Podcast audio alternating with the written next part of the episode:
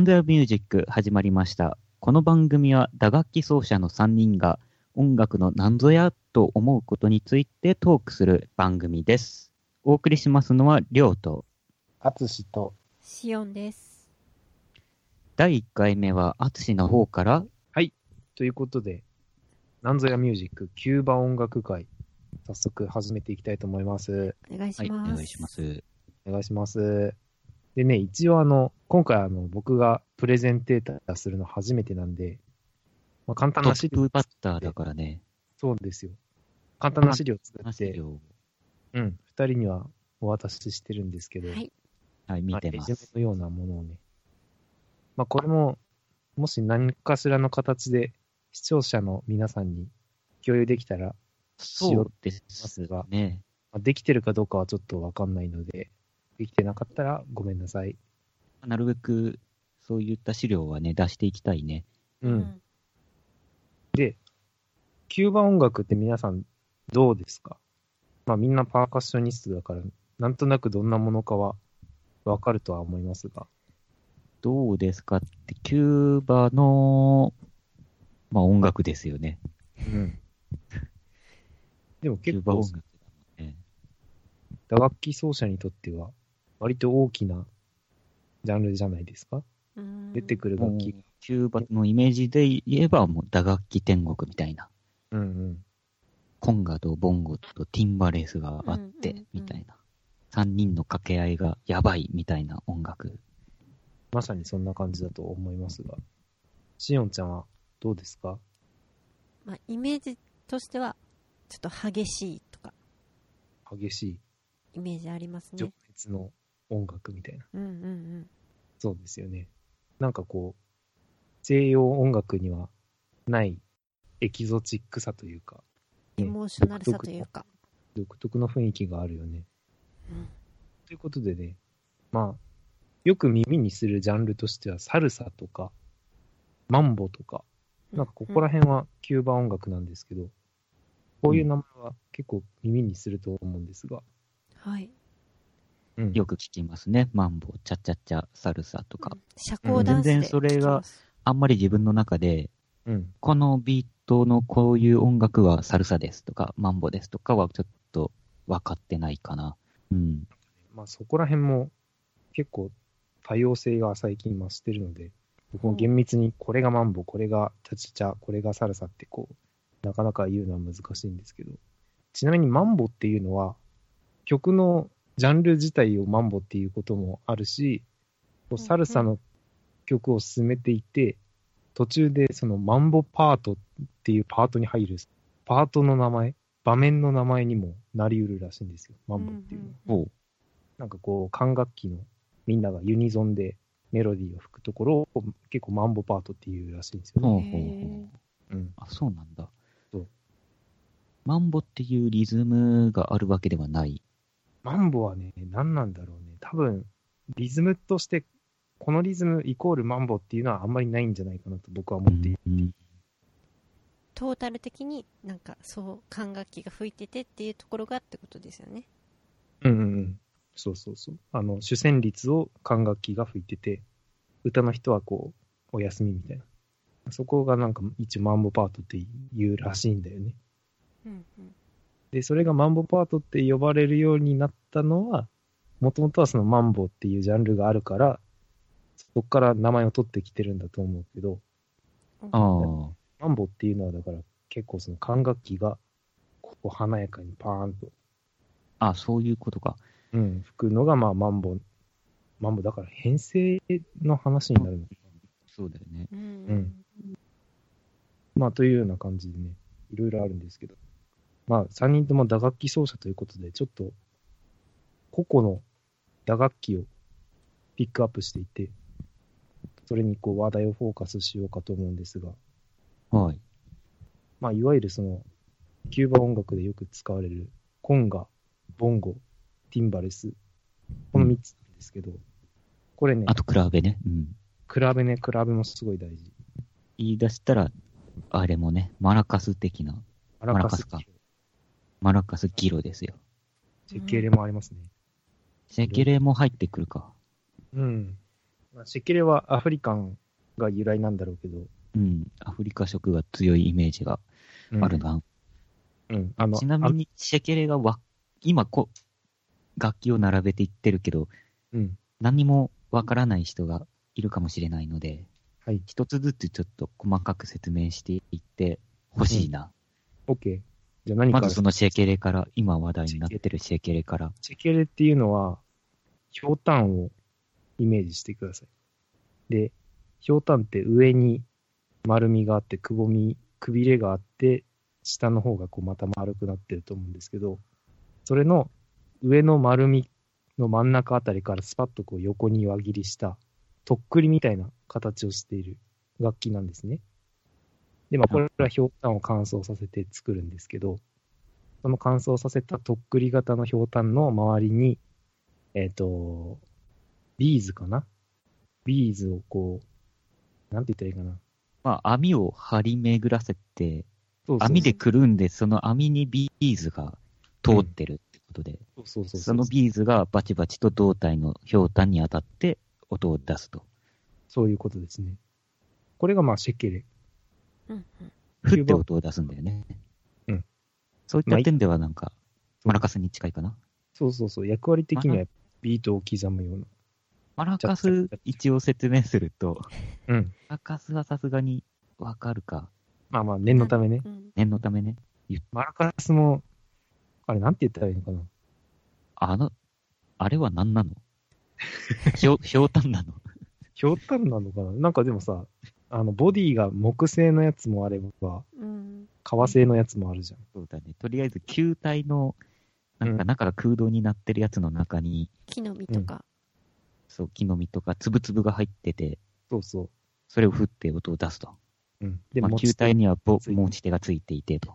まあ、振って音を出すという点ではシェケレとマラカス似てるんだとうん。思ってるんですけど、やっぱりちょっと役割違うのかな。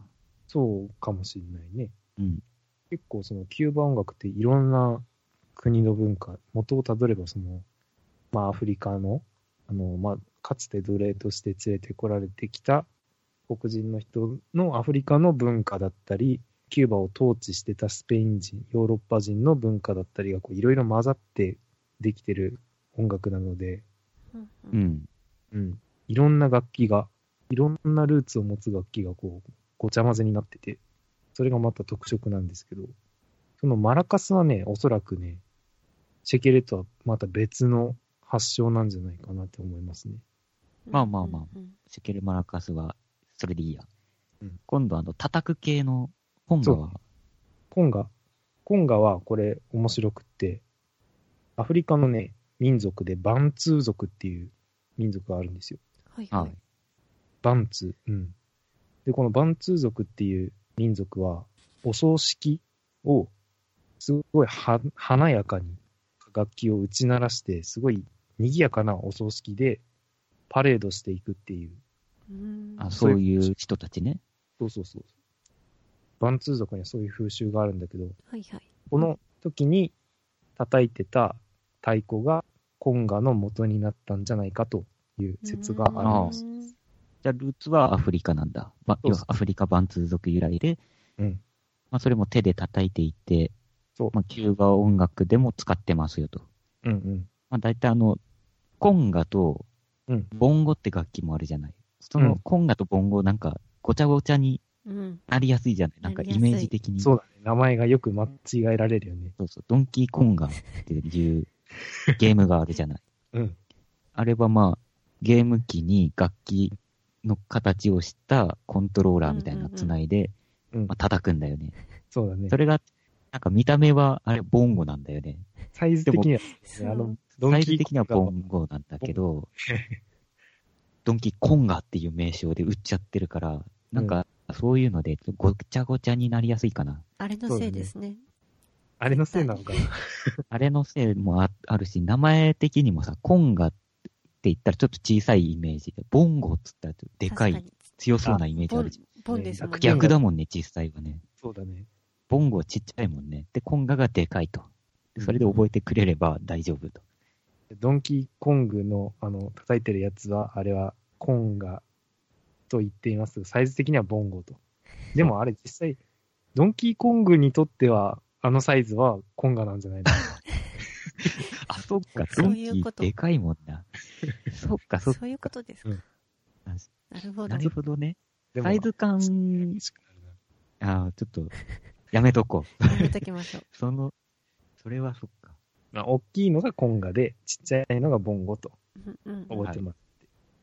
うん。で、コンガはさっき言ったようにバンツー族が、のがルーツなんじゃないかっていう説があって、はいはい。ボンゴは、これは多分キューバ国内の発祥なのかななんかボンゴの元々の形っていうのは、ちょっとね、調べた感じでは出てこなかったんですけど、うん。コンガよりもやっぱ甲高い音ってなんかポコポコやってるイメージがあるかな。うんうんうんうんコンガはなんか結構リズムキープの人だよね。イメージでは。自分のイメージでは。リズムキープかな。うん。で、あの、コンガのパターンっていうのが、実はキューバ音楽のベースのパターンとリズムが結構共通点があって、うんうんここがぴったり合うとグルーブがキュッと締まるような仕組みになっているみたいですね。うんまあやっぱそういう楽器なんだ。うん、うん。キープするような人たちで。そうそうそう。あと一つ、ティンバレス。うんこれは手で叩く楽器ではなくて、棒で叩くんですよね。うん、バチで木のはい。ピックで叩くんですけど、ティンバレスはね、なかなか、コンガ、ボンゴまでは知ってる人結構いるんだけど、ティンバレスなかなかうん一般的に知られてないのかなって思うんですけどね。うんうんティンバレスはね、もともとティンパニーだったらしいですよ。あ、それは聞いたことあるな。まあでも見た目は全然違うよね。うん、今そのでも太鼓が2つついていて、スタンドに太鼓が2つついていて、片面太鼓が。うんで、その真ん中にカウベルみたいなあの金属の楽器を置いたりして、そうそう。いろいろ叩き分けなきゃいけないんだよね。うんうん。で、まあ、基本的なパターンは、太鼓の皮じゃなくて、外側を叩くんですよね。カチカチ叩くと。そうそうそう。で、まあ、ドラムでいうフィルインみたいなところで、こう皮を叩いて盛り上げるうんというような感じかな。結構で特殊まあですね。ティンパニーが。ん？ティンパニーが元になってるってのはどういうことですか？なんかね、もともとはティンパニーを使ってたんだって。2台ぐらいで。えあんなでかいの？や、まあ、昔のキューバ音楽だよね。まあ、今みたいにそのカチカチ、すごいたくさんリズムを叩く役割ではないんだろうけど、はもとのティンパニーとして入ってたんだって、パートではね。あ。そうそれ。持ち運び簡単にして、だんだん軽量化されて、スマートになって、その結果、まあ役割も変わったみたいな感じらしいですよ。余談なんですけど、ボンゴコンガは2台大体並べるじゃないですか。で、左側に高い音、右側に低い音って設置するじゃないですか。ティンバレスは逆なんですよね。左に低い音、右に高い音で。うんで、ティンパニもそうじゃない。左あから右に向かって高くなっていくから、それが名残としてあるよみたいなのは聞いたことがある。そうなえ初耳。ティンパニーもそのピアノの鍵盤とかと一緒で左から右に向かって音が高くなるので、それがティンバレスだけこう工程が逆の理由っていうのはそこにあるらしいです。うーん。まあ楽器は一通りそんな感じなのかな。もっといろいろ本当はうんあるのかもしれないけど、大体そんなとこだと思うけど、ギロそうだ、ね。ギロ。ギロはね、これは、まあ、あの、こう、ひょうたん。まあ、ひょうたんって言っても、日本でよく見るひょうたんみたいに、こう、くびれた形じゃなくて、細長い縦長の、まあ、うんフランスパンみたいなうん板ひょうたんの側面に溝を掘るんですね。洗濯板みたいな。そうだねう。んうんうんで、それを棒でこすって、ジュイッチッチッジュイッチッチみたいな音を出すのがギロっていう楽器なんですけど、まあ、おなじみだよね。これはね、実はまたルーツが違って、うんこれをキューバに持ってきたのは、アフリカのね、また別の民族でヨルバ族っていう人たちがいて、おなんかいろんな民族が。さっき何族だっけ？さっきのはバンツー族、あバンツー族か。で、ヨルバ族もいる。ヨルバ族、そう、ヨルバ族の人たちが、このギロをもともと使ってて、キューバ音楽に持ってきたんじゃないかと言われているらしいです。結構、キューバ音楽のうんマンボとかチャチャチャとかいう話最初にしたけど、それのルーツはやっぱりアフリカなんですか？そうね。でも、マンボ、チャチャチャ系は、アフリカン要素とヨーロピアン要素がこう混ざってるんだけど、うんうんキューバ音楽でもう一個その、ルンバっていうのがあるんですよ。別はいはいはい軸というか、ちょっと雰囲気が違うものがあって。はい。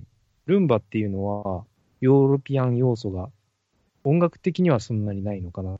なんか歌詞とかは、歌の、歌い方とかはヨーロッパの名残があるみたいですけど、演奏的にはすごいビート感があってかっこいいような。で、そのルンバは、うん。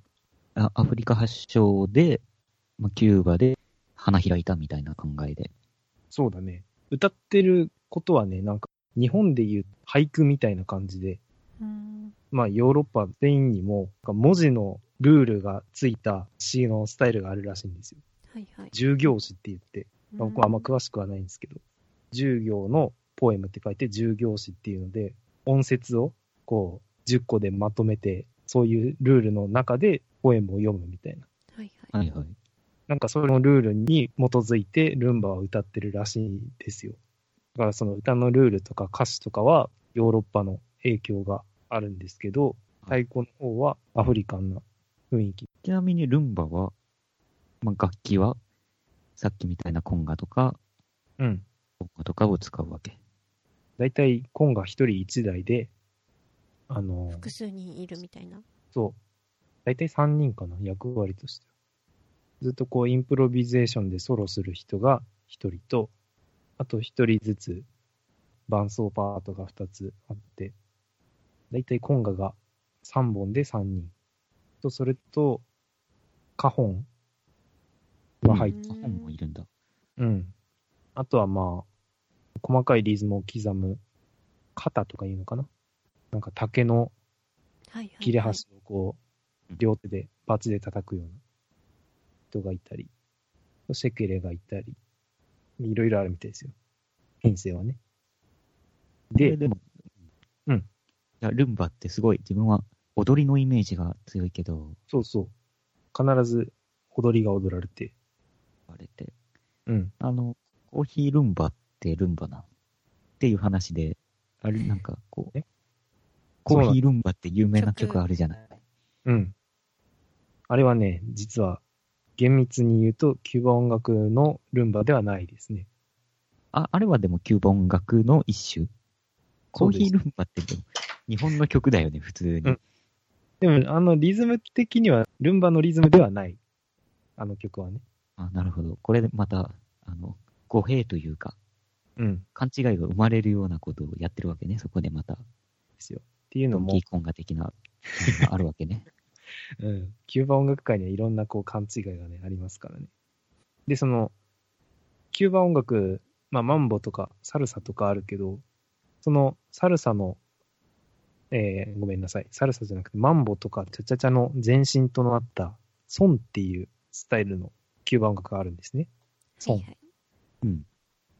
で、このソンっていうのが、キューバですごい流行って、キューバ国外の人もこう注目するようになって、うんいろんな国の人が演奏したりこうするんだけど、で、アメリカ人がそのソンの演奏を見つけて、これはいいねって思って、レコード会社とかが曲をね、出したりするんだけど、はいはい。ソンっていう発音がさ、あの、英語でソンっていうとこう、歌のソングと混同しちゃうそっちなんだ。はいはいはい。息子じゃないんだ。ソングなんだ。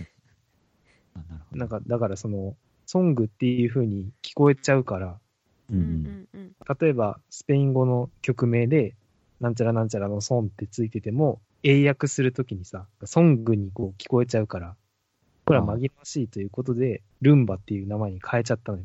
語感がいいからっていうことで。あうん。ああ、なるほどね。うん。ルンバってなんか、まあ大体同じやろうみたいなうんうんノリだったんだね、アメリカ人的には。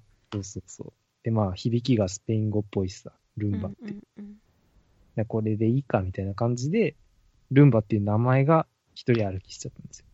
ああ、そういう背景があると。うん。本当は全く別のジャンルなん、ジャンルっていうか、リズムなんだけど。で、これがその、まあ、社交ダンスとかでも、ラテンの競技ダンスの種目の中にルンバっていうのがあるんですけど、これもだから曲的にはキューバ音楽のルンバではないんですよね。だからそういう影響がまあ、音楽界以外にも、社交ダンス界にもね、及んでいるという悲しい感じ。未だに、未だにそれは続いてる。うん。あというような感じで、まあ、孫の話したけど、この孫っていうのは、未だにやっぱキューバの人たちにも愛されてて、あ、はいはい。あの、田舎の方ではまだ全然孫がこう歌われたりするらしいんですけど、孫の曲ってこう前半がすごい優雅に歌い上げる歌のパートがあって、で、後半は、あの、メインボーカルの人とコーラスの人がこう、掛け合い、コールレスポンスでずっと曲が進んでいくんですね。で、こ、の後半のコールレスポンスのところがすごい盛り上がるんですけど、これがね、実は前半のこの優雅なところが、もともとはあの、ヨーロッパの銀融詩人の人が。こうギター片手に世の中に起きたことをこう、歌い上げる。なんかそういう銀融詩人の人が歌ってた、トローバっていうトローバ。歌のスタイル。まあ、これまあ半分ポエムみたいなもんなんだろうけど、そのトローバっていうジャンルの影響が前半の優雅なとこに残ってて、で後半のコールレスポンスのところはもうアフリカの音楽の影響らしいです。うんうん。あるよね、アフリカンの。確かにアフリカンはなんかコールレスポンスのイメージがあるね。うんうん合体したのが孫。そうそうそう。ちなみにこの孫が流行ったのが1930年代ぐらいと言われているらしいです。当時そのキューバは今でいうラスベガスみたいな感じで、すごい華やかな街でキャバレーが立ち並んで、世界中の有名なミュージシャンたちが演奏しに来てるような、すごいホットな場所だったらしいんですよ。うーん。その中流行ったのが、孫と後のマンボウチャチャチャ。ここら辺が当時ブイブイ言わせてたみたいですね。で、ちょっと遡ると、マンボウチャチャチャのもう一個原型にあったものがあって、はいはい。これがダンソンって言うんですよ。ダンソンダン。ソン。どっかでねなんか聞いたことあるようなフレーズですけど、ダンソンっていうのとソンがこう混ざり合って、マンボウとかチャチャチャに変わっていったらしいんですよ。はいはい。で、このダンソンって何なのかっていうと、すごく元をたどれば、フランスのマリー・アントワネットの時代まで遡るらしくて。いきなり。マーリー・アントワネットさんはちなみに、だいぶ昔ですよね。まあ、ダンソンの話っていうのは1900年とか。そうだね、ダンソンは1800年代後半？もう1900年近いぐらいにできて、流行ったのは1900年以降みたいな感じらしいんですけど、でもマリー・アントワネットっていうと、だってフランス革命より前だから、何1750年とかそんなんかくらい。そんぐらいの人だよね。ここまで戻るらしいんですよ。ほルーツが。っていうのも、マリー・アントワネットはあの、わがまま姫で有名ですけど、うそうね。有名なフレーズがあるね。そうそうそう。マリー・アントワネットが、もう貴族の今の暮らしにちょっと嫌気がさして、ちょっと刺激が欲しいわ、みたいな感じで、急にあの、田舎の娘の格好をして、田舎暮らし体験みたいなのを始めるらしいんですよ。で、それで、まあ当時のね、王妃であるマリー・アントワネットがそういう風に、ちょっとダサカワファッションをして、そういう暮らしにこう憧れて、いろいろやっちゃったもんだから、当時のその貴族階級の人たちは、これはちょっとマリーさんに合わせないかんってなって、当時の流行りになるわけですよ。その田舎風ファッションが。はいはいはい。で、この田舎風の娘の格好をして踊ったダンスっていうのが、カントリーダンスっていう風に呼ばれてるんですけど、はい。これがね、ヨーロッパのそのフランスですごい流行ったらしいんですよ。カントリーってまあ田舎風で、ダンスがそのままダンスですけど、これがまあそのまま直訳されてフランス語でコントールダンスって呼ばれて、このコントールダンスがフランスで流行ってたんですけど、その後、まあ、1800年頃にハイチが独立するんですね。で、ハイチっていうまあ国なんですけど、ハイチはフランスの占領下にあったんですけど、カリブ海の国で、まあ、初めて独立したのがハイチなんですけど、すごいやっぱ大変な状態で、内戦が続いて亡命する人がたくさんいたらしいんですよね。ハイチから。で、ハイチのその難民の人が、お隣のキューバの国にたどり着いて、その時にまあいろいろフランスの文化をこう持ち込んだんですけど、うんうんうんその時の持ち込んだ文化の一つにコントールダンス、さっき言ったあのマリー・アントワネットのね、コントルダンスもキューバに持ち込まれて、で、キューバ人は結構新しいものを好きだから、これは面白いっていうことで、またキューバの国内でも流行ったんですよ。で、それがまあ、は、うん、民衆に流行ったんだ。うん、マリさんみたいな階級だけじゃなく。そうだと思う。そうなんだ。まあその、難民の人たちもいろんな人がいたと思うからね、上流階級の人も難民として来てると思うし、で、そのコントルダンスが、まあ、スペイン語になまって、コントラダンサっていう風に名前が変わりまして、このコントラダンサがまた一世を風靡するらしいんですよ。キューバでも流行ると。そうそう。そんで、まあ、次第にキューバ人がもうコントラダンサっていうのをこう省略して呼び始めるんですよね。で、コントラダンサをダンサって呼び始めて、コントラの部分を取って、ダンサ、ダンサって言うんですよ。で、ダンサダンスっぽいけど、そうそうそうただ、ただダンスというんで。ダンスっていう意味だけになっちゃうんだけど、キューバ人がすごいこう、ダンサっていうので、こう、独自のものに確立していくんですよね。それまではやっぱその貴族階級で流行った優雅な踊りだったんだけど、やっぱりどうしてもそのアフリカンの人たちの手が入ると、すごいリズミカルな、こう縦乗りっていうのかな。こうどんどこどんどこっていうような感じのうん振り付けになって、すごいノリノリの舞曲になっていくらしいんですよね。なるほど。で、それがこう発展していくんですけど、改めてその他のキューバ国外の人がキューバを注目すると、キューバの中ではダンサというのが流行っているらしいと。まあ当時その流行りの中心はキューバの首都のハバナでしたから、なんかキューバ人がダンサっていうのをやってるらしいぞと。で、まあハバナで流行ってるから、ダンサハバネラ、ハバナ風のダンスということで、ダンサハバネラと呼ばれるようになるんですね。うんうんうんで、これもダンサが省略されて、後にハバネラ、ハバネラと呼ばれるようになるんですけど、ハバネラって聞いたことないですか？なんか。名前。ハバネめっちゃロなら。辛いやつは、うん。あれはハバネロか。ハバネロならあります。うんそうハバネラは、ないですね。な、なんだっけ？まあ、ハバネラも、後のオペラの曲とかにも、そのハバネラスタイルの曲っていうのを使われたらしくて、あの、ビゼって名前聞いたことないですか？作曲家。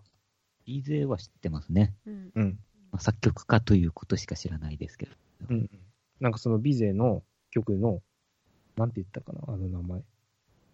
自分も曲名ちょっと忘れたんですけど、あの、じゃん、じゃらん、じゃん、じゃん、てんてんてんてんてんてんてんてんてん。はい。あるじゃん。はい、あねるね。はいはいはい。作曲、あれがなんかそのハバネラの作曲スタイルになってるらしい。あれはハバネラらしいですよ。うーん。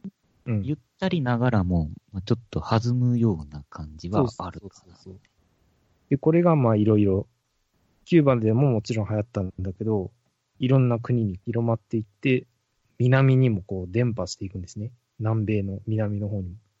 で、アルゼンチンにこのハバネラが渡って、アルゼンチン人の手でまた改良されたのが単語になるらしいです。アルゼンチン単語。で、このハバネラ。まあ当時もまだ、その、後にオペラに使われるような感じだから、結構優雅な、上品な曲だったんですけど、まああまりにも流行って、庶民の間でも流行るようになって、これをその庶民のブラスバンドの人たちが、こうちょっと適当に、リズミカルに演奏しちゃうらしいんですよ。このハバネラを。ポップな感じに。それがまた、こう、ノリノリ度が増して、さらに流行るらしいんですね。で、これがダンソンっていうジャンルになるらしいです。ああ、戻ってきたね、やっと、ダンソン。うん。じゃあダンソンはハバネラ、ハバネラの、そのゆったり感をだんだんなくしていってノリノリにしたっていう。そんな感じ。で、ここでも、その、ハバネラはまあ今までその、舞曲みたいな感じだから、まあオーケストラアレンジじゃないけど、そういう編成だったんだけど、ダンソンはもうブラスバンドだから、トランペットとか、トロンボーンとか、うんうん、金この頃に。そうそうそう、この頃にティンバレスとかも出てきたらしいです。あ、そうなんだ。ううんといった感じで、はい。歴史的にはもう一通りおさらいした感じなの？今のキューバ音楽までが。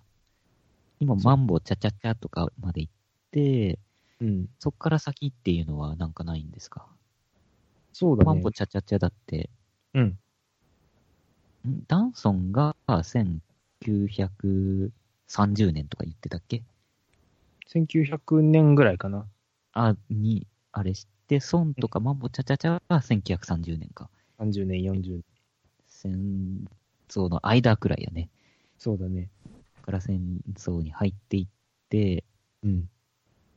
キューバ革命とか起こるじゃない？なんかそういう影響とかなんかまだないの？いや、キューバ革命が起こ起きたのが1959年なんですけど、それまでさっき言ったようなキューバは、まあ、キャバレーとかですごい音楽的にも盛り上がってたんですけど、キューバ革命が起きたので、あのーアメリカと国交が断絶しちゃいます。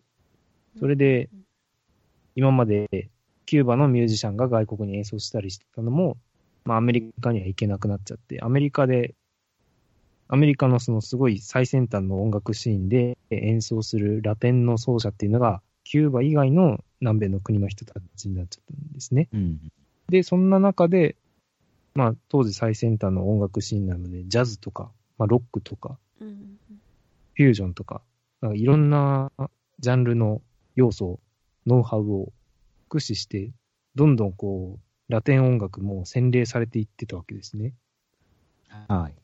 だから、その、それまでのマンボとか、チャチャチャとかも、いろんな新しい要素が加わって、あの、どんどんミュージシャンたちによって改造されていくわけですよ。